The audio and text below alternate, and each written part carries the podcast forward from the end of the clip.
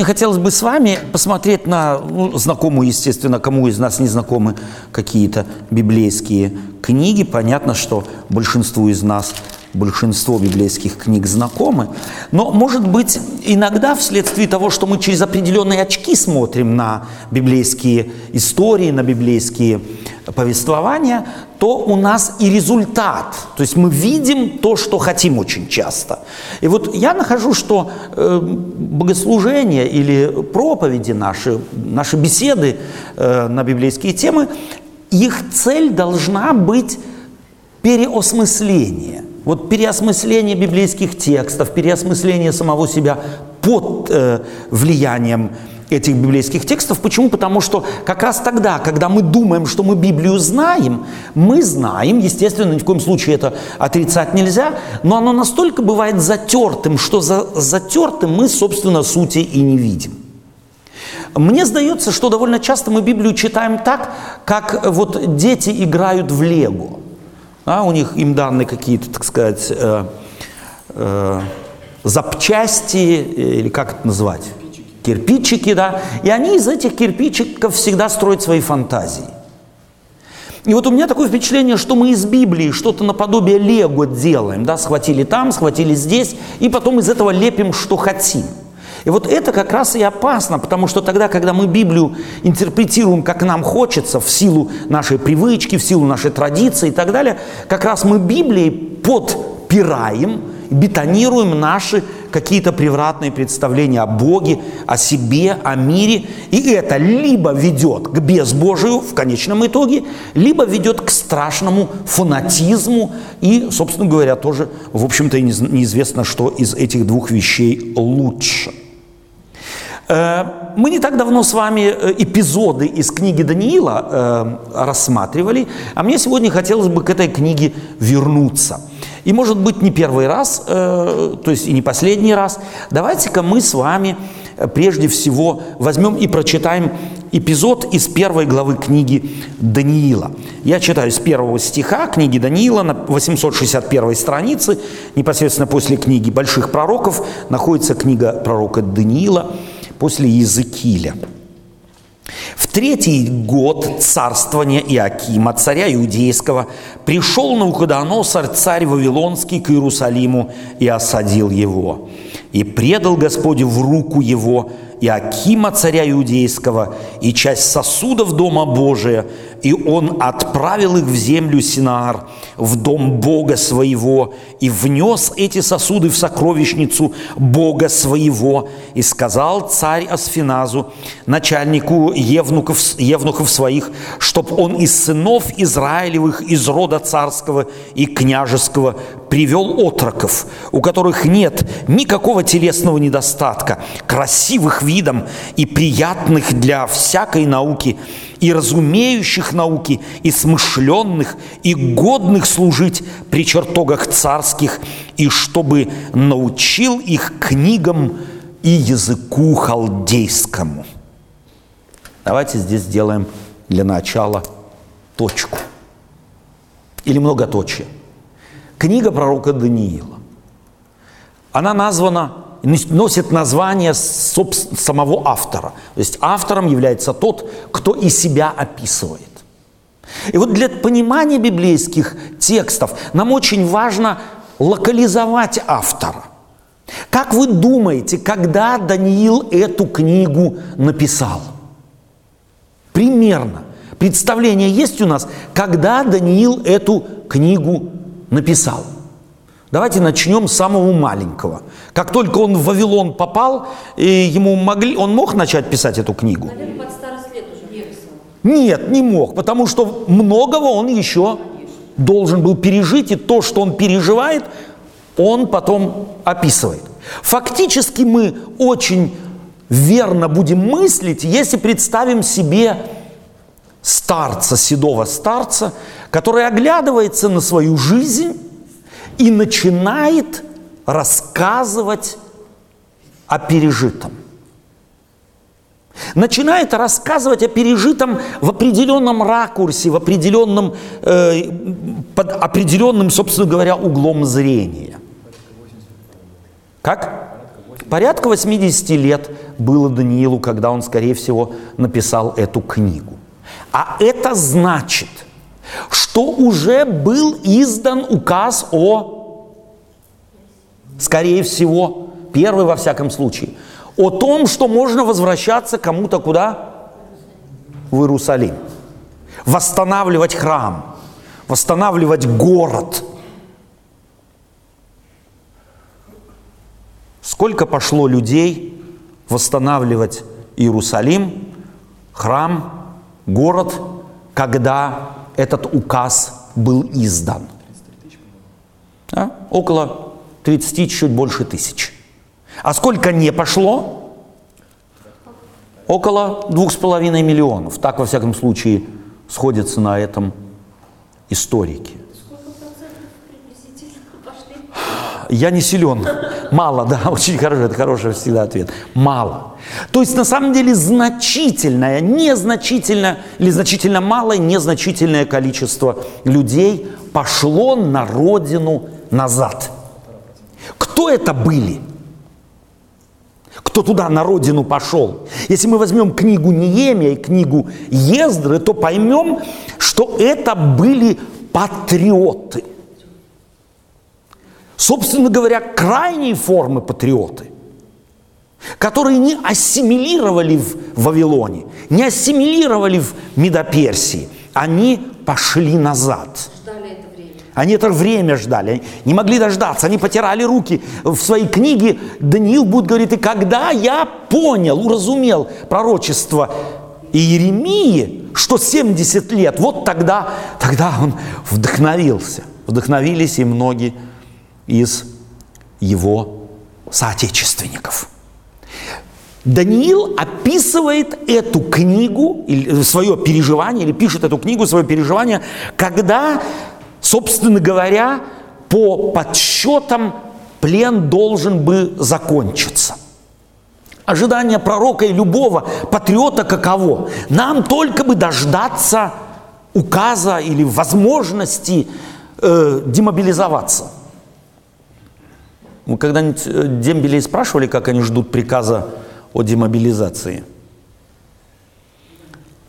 И что они делают, когда ждут? приказа о демобилизации как можно меньше. Э, человек так, когда он ждет чего-то, какого-то события, знакового события, то тогда он фактически зафиксирован на это знаковое событие и ничего не делает. А тот, кто его не ждет, тот что делает? Тот живет обыденной повседневной жизнью. Вот эти 30 тысяч с лишним, с небольшим, они ждали, следовательно, сидели как куры на нашествии. Они ждали, когда можно уйти, без риска, чтобы нас не вернули и не поработили еще более, нежели мы рабы есть. Как вы думаете, когда они вернулись в Иерусалим, посмотрели друг на друга, сколько нас – и примерно знали, кто не пришел, как они на них смотрели, вот на тех не пришедших. Естественно, однозначно. Это предатели. Патриоты не терпят полутеней. Либо да, либо нет. Черно-бело. Белые все здесь, а черные не пришли. Они плохие. Чего хочет Даниил. Почему так патриоты думали? Да очень просто. Потому что до нас дошли, и в некоторых пророческих книгах мы имеем намеки на то, почему они так могли думать большой степенью вероятности, да потому что они интерпретировали успех вавилонского царя, его военный поход, как наказание. Бог нас оставил. Мы столько нагрешили, что Бог не мог нас не наказать. Бог нас наказал. Отсюда, между прочим, если мы читаем Неемию и Ездру, отсюда начинается фарисейское движение в Израиле. Оно потом достигнет своего апогея где-то в третьем, во втором веке до нашей эры. Но здесь полагается вот этот фундамент фарисеизма. Во что бы то ни стало сделать все, чтобы Бог нас никогда больше не наказывал. Отсюда 613 заповедей, которые как бы ограждали жизнь верующего иудея от поступков, проступков, которые Бог вынужден наказывать, если они в сумме своей совершаются народом. Еще раз, как они оценивали свое присутствие или свое нахождение в Вавилоне как наказание. Бог отвернулся. Даниил, как вы думаете, со, своим, со своими друзьями радовался тому, что он в Вавилоне находится? Не думаю, не могу себе представить.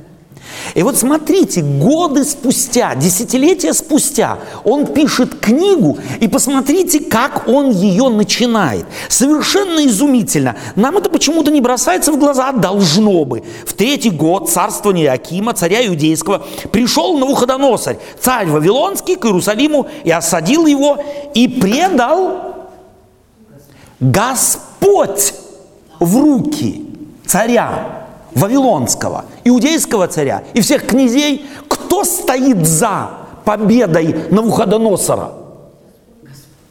Чей Господь? Иудейский, Израиля. Господь Израилев здесь активен. Он не пассивен, он не оставил народ израильский, он здесь активен, он отдает. И кого отдает? Не только князей, и не только царя, а еще и часть сосудов Дома Божия. Навуходоносор несет куда? Своим богам. Вот это маленькое указание на что, что должно нам дать понять. Навуходоносор берет часть священных сосудов иудейского храма и несет в свой храм. Что это за действие? Ну, это показывало видение того, что они храм считали каким-то особым амулетом, который Бог, защищая себя, защитит также и народ израильский. Совершенно верно. То есть Бог не может, то есть э, э, Иерусалим пасть не может. Нет, а Бог говорит, это не амулет. И храм пасть не может. А Навуходоносор берет и несет в свой храм. Что это для, для Навуходоносора? Победа. Чья победа? Богов вавилонских над Богом еврейским. Это, если хотите, некий такой религиозный, на политический жест. Вот вам, пожалуйста, боги в доказательство того, какие вы великие, мы победили Бога евреев, мы победили Бога Яхвы. Вот вам его, ему посвященные драгоценные сосуды. Навуходоносор интерпретирует взятие Иерусалима, взятие храма как победу своих богов. А Даниил что говорит, как объясняет народу израильскому? Это не победа их богов, это активность нашего Бога, который что-то в нашей истории допустил. Бог активен. Иногда Бог активен против своего собственного народа. Иногда Бог действует так, как мы себе представить не можем, как в нашу голову не влезет. А потом он говорит, потом он повествует о том, что очень коротко, что царь дает распоряжение об кастинге красивых, молодых, способных на все обучение, на науки молодых людей. Избираются, здесь упоминается четверо, Сидрах, Месах, Авдинага, Даниил. И первым делом, что делает Навуходоносор через своих слуг, мы бы сказали, сегодня он отбирает у них паспорта и выдает им свои. Еврейские забрали, советские забрали и дают им. другие. И переименовывают их. Какие дают им имена? Вавилонские. Вавилонские. Иудейские имена Даниэль, Мисаэл, Шедрах и так далее, Мишах, забирают, уничтожают и дают им имена вавилонские. Даниила называют Валтасаром. От слова слышим Ваал, Баал, Балтазар, Валтасар. Что бы вы сделали, правоверные христиане? Вас забрали в плен буддисты или индуисты, и ваши хорошие слова, Бога, э, имена Бога мир, Бога люб, ну, переименовали бы в какого-нибудь Кришну, а, еще кого-нибудь, что бы вы делали? Ну, что бы делали? Ну, что бы не делали? Ничего бы не делали. И все было бы нормально. О. О, такая воля Божия, да? Ну что делать? Ну, что сделаешь? Ну, такая воля Божия. Это такая хорошая праведность. Все, на все воля Божия, несомненно. Но мы должны почувствовать, что и вот ваши ответы показывают, что мы на самом деле живем в свободном обществе. И вообще нас, какие у нас имена, мы с ними ничего не связываем. Ну подумаешь, меня зовут там Сергей, а потом или зовут Владимир, а теперь Вальдемар. Ну что тут такого? Ничего страшного. А вот тогда это было страшно. Вот переименование имени означало отдача тому, чье имя ты носишь.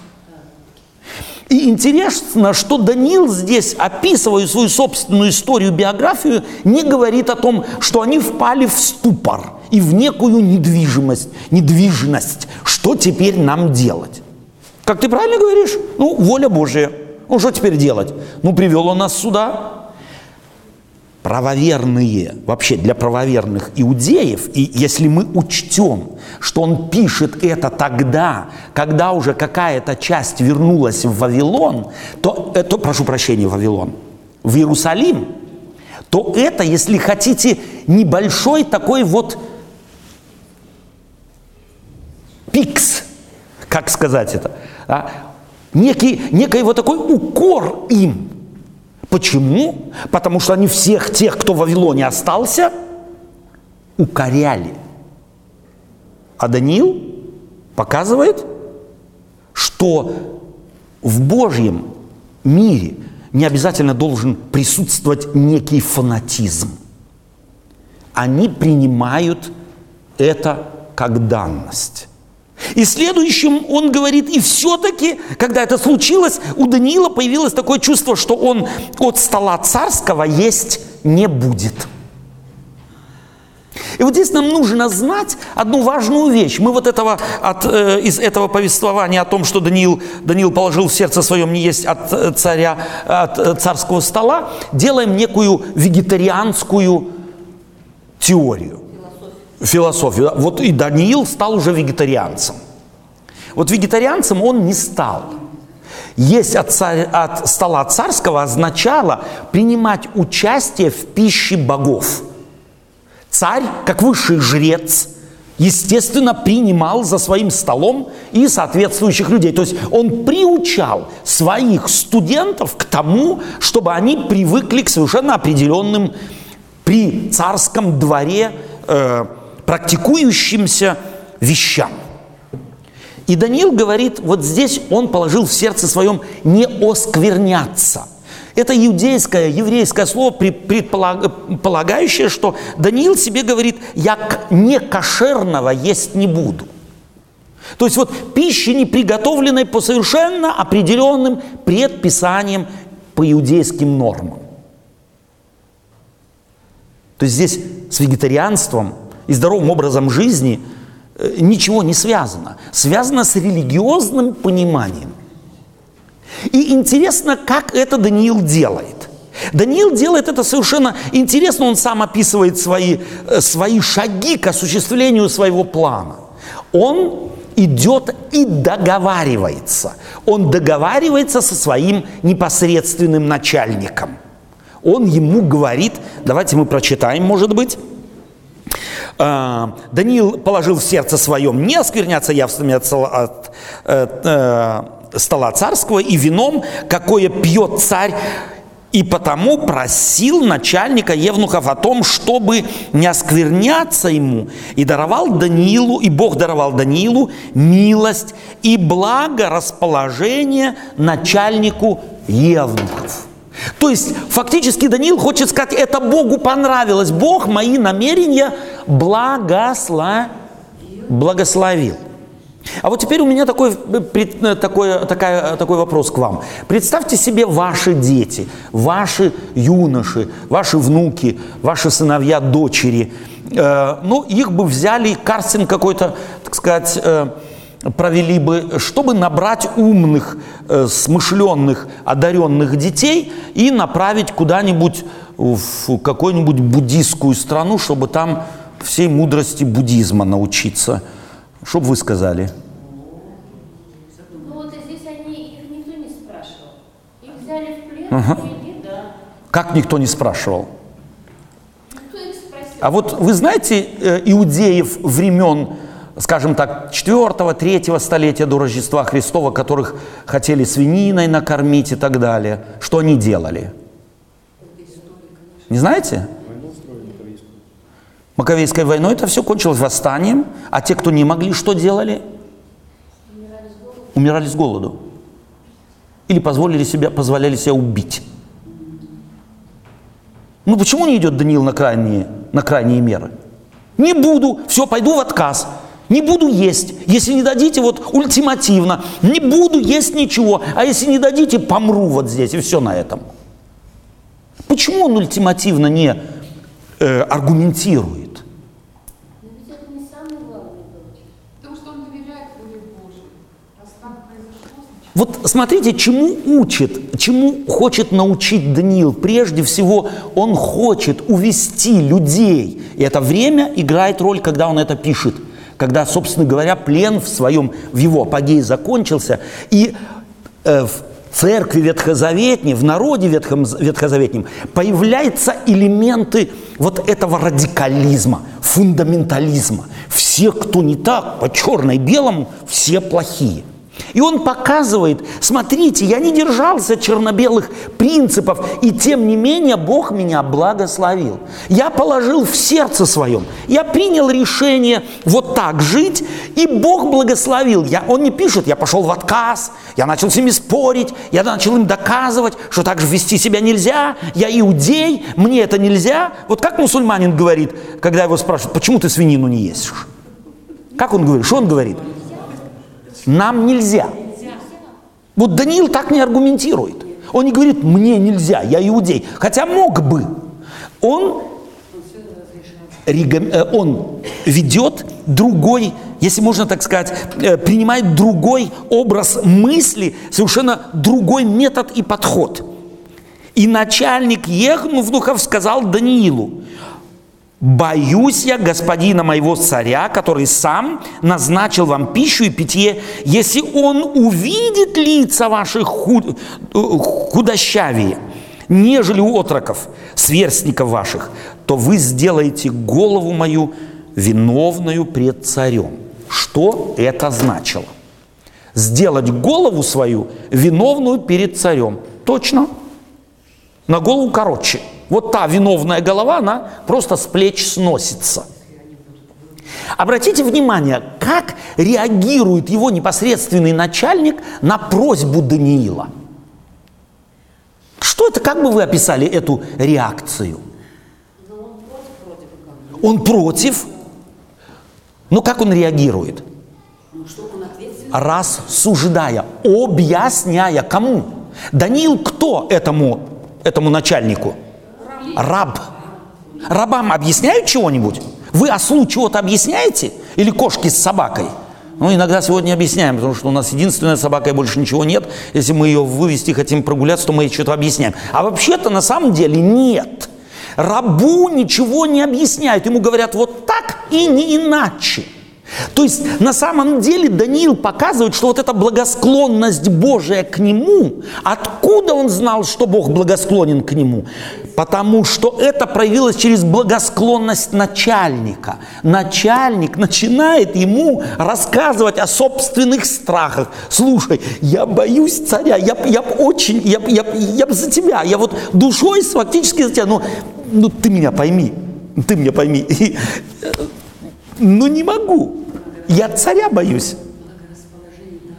То есть на самом деле благорасположение Божие можно прочитать где? На небе? В книжке? В отношениях между людьми. Даниил-то, скорее всего, до этого уже построил с этим человеком такие отношения, что вызвал у него симпатии. Мы очень часто не додумываем некоторые вещи. Я верующий, я христианин, и мне все по колено. И пусть мне, меня все понимают, и меня все принимают. Вот таким, какой я есть. Без того, чтобы приложить голову и напрячься немного, и сказать себе, я же прежде всего, если я христианин, я, соответственно, должен себя вести. Я, соответственно, должен строить мои отношения к людям – и вот обратите внимание, уже тогда, это, собственно говоря, еще архаичное общество э, 5-6 столетия до нашей эры, вера Даниила в своего Бога меняет его. Там тогда люди мыслили как? Чей Бог сильней, тот Бог и диктует поведение. Даниил верил, что его Бог сильнее богов вавилонских? Верил, верил однозначно – ну почему же он не ведет себя уверенно? Мой Бог, Он сделает, что хочет с вами, и я вот не ем и все. Хотите, что хотите со мной, то делайте. Почему он не идет в банк Да потому что характер Божий обнаружил он через чтение Тары, через свое детство. Он понял, что характер Бога его, хотя он и могущественен, этот Бог другой. Вот чем Бог библейский, Бог иудеев отличается от богов языческих? Бог пишет договор уже со своим народом, договаривается, он им что-то объясняет, он их призывает. С этим Богом можно говорить. С этому Богу можно и возражать. Возражать ему можно. Почитайте псалмы. До каких пор ты Боже? Вот какому языческому Богу так можно было молиться? Какому? Никакому. Только Богу евреев, Богу Библии. Даниил знал своего Бога лучше, чем мы сегодня его знаем. Он знал, что этот Бог – Бог компромиссов, Бог договоров, Бог, который иногда не один глаз закрывает, а два закрывает. Закрыл Бог свои, свой глаз на поведение его пра-пра-пра отца Авраама? Нет? Он беспорочный был, этот Авраам? Беспорочный? Ну, Авраам был беспорочный. Напомню вам про Агарь, напомню его трусость перед фараоном. Еще напомнить?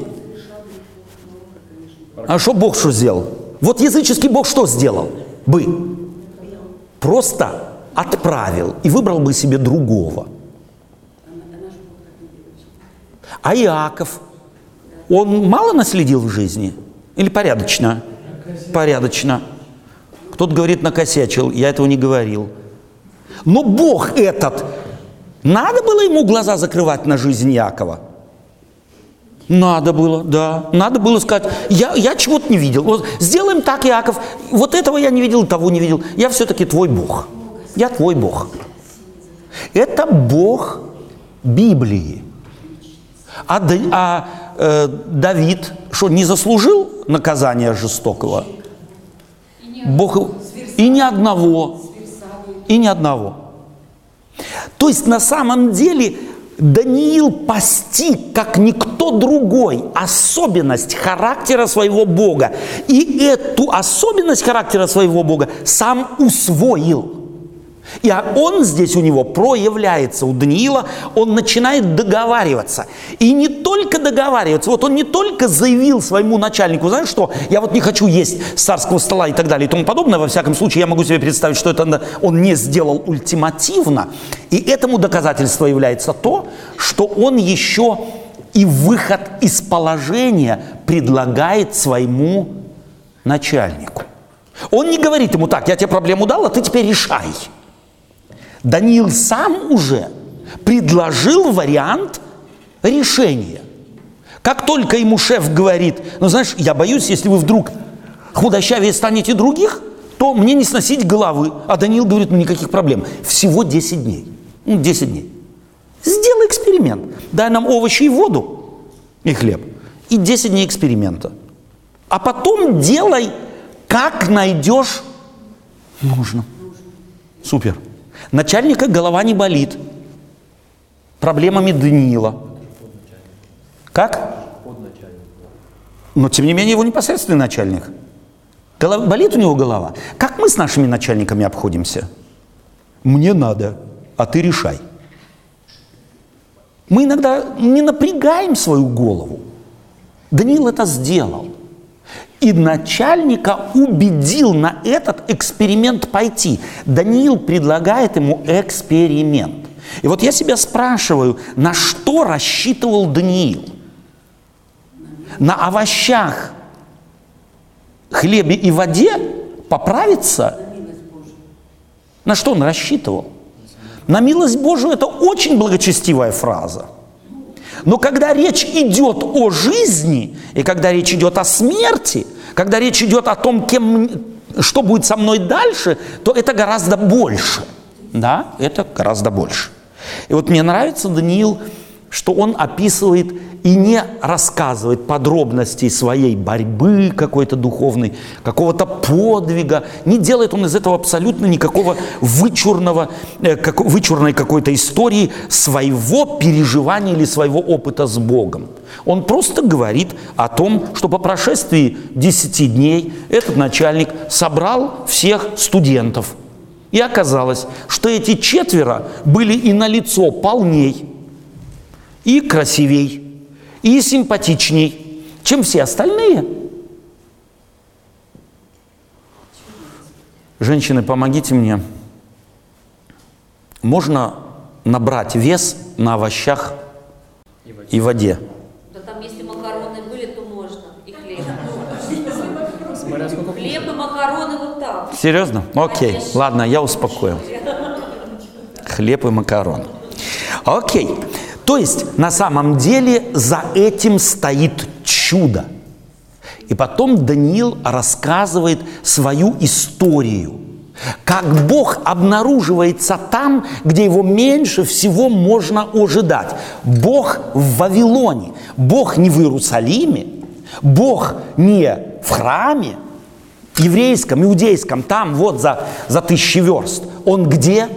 Он в Вавилоне. Этот Бог занят царем вавилонским, этот Бог занят Вултасаром, этот Бог занят историей. Он снимает царей и поставляет царей, как он хочет. Даниил хочет показать, что Бог суверенен. Бог Библии абсолютно суверенен. И его действия нужно научиться видеть. Их нужно научиться замечать и, может быть, и подсказывать тем, кто их не видит. Для меня Даниил прекрасный пример того для людей 21 века. Потому что именно тогда люди, евреи, тоже спрашивали, где наш Бог? Где твой Бог Израиль? Где он? Он нас забыл, он нас оставил. Я приглядываюсь, я его нигде не вижу. А Даниил не только мог верить, а он мог еще и показать. Вот научиться всматриваться в жизнь, всматриваться в мир, в который мы живем, где каждый второй кричит, а может быть и больше, где Бог, в которого ты веришь, покажи его мне. Уметь его людям показывать. Уметь его людям показывать так привлекательно, так увлекательно, так убежденно, чтобы люди шли на эксперимент с этим Богом.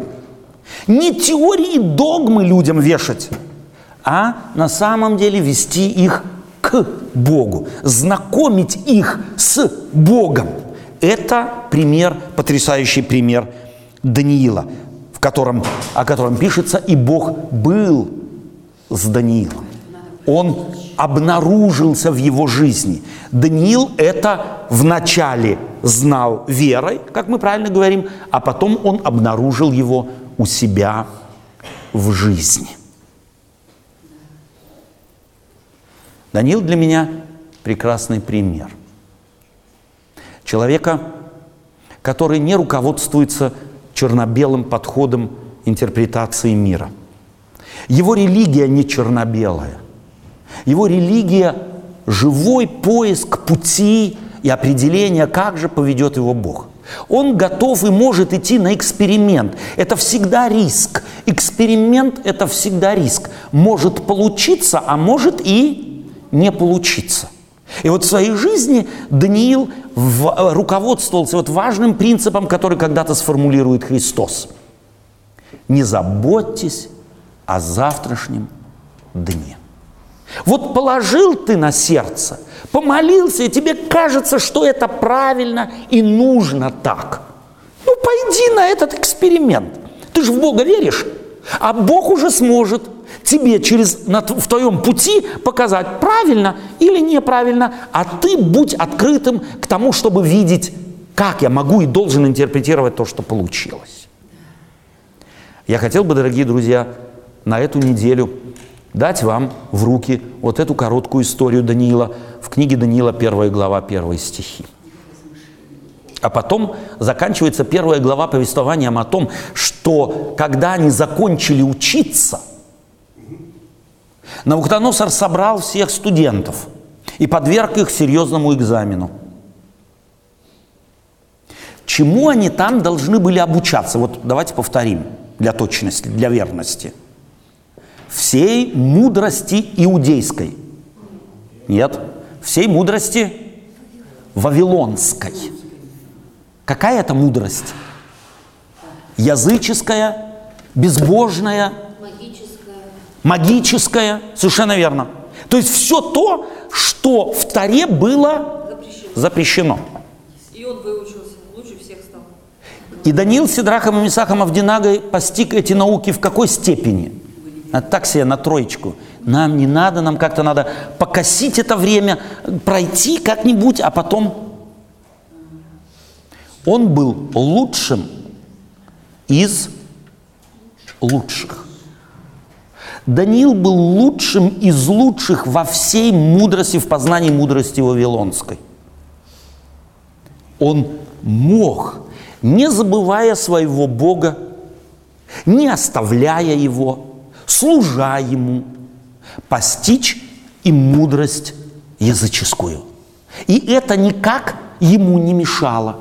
И никак не было препятствием и преткновением быть одним из величайших пророков Божьего народа. Чему учит наша эта, нас эта история? Что важно для верующего человека?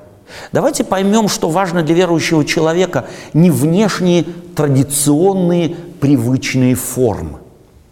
Для Даниила важно, его характеризует, или характеризует, да, его веру характеризует, привязанность к Богу и умение на самом деле находить вот этот здоровый баланс жизни в языческом мире и быть уважаемым быть любимым тем, кто идет, кому идут навстречу.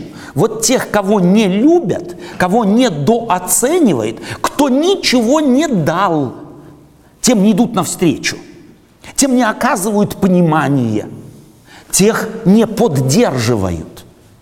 Мы в факте успеха Даниила видим, что именно это путь Божий в жизни Даниила. И это путь, которым Бог, которому Бог хочет научить нас. А это непростой путь.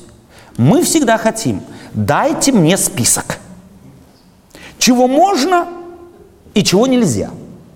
Научите мне, вот скажи как. А Данилу никто не говорил. Он постиг принцип. И применяя этот принцип, он жил от сердца, а потому мог находить вот этот компромиссный средний путь, который Бог в его жизни величайшим образом благословил. Если хотите быть благословленными, то ищите этот путь, учитесь этому пути. Он непростой, он требует серьезного и постоянного напряжения мозгов. Вот только верующий, если хотите, на халяву, тот хочет, скажи мне, дай мне 10 пунктов или 613, да мне не, без разницы, дай мне, чтобы я четко знал, чего можно и чего нельзя, я тогда сориентируюсь. Вот там мозги не нужны. А в религии Даниила, в религии Христовой, в религии библейской нужны рядом с сердцем, любящим Бога, еще и здоровые мозги и натренированная логикой внутреннее чутье, чтобы найти вот этот путь Божий там, где его никто не видит. И я вам рекомендую и хотел бы, чтобы мы были верующими людьми, хоть чуть-чуть походящими на Даниила и желающими так жить. Дай вам Бог мудрость. Аминь.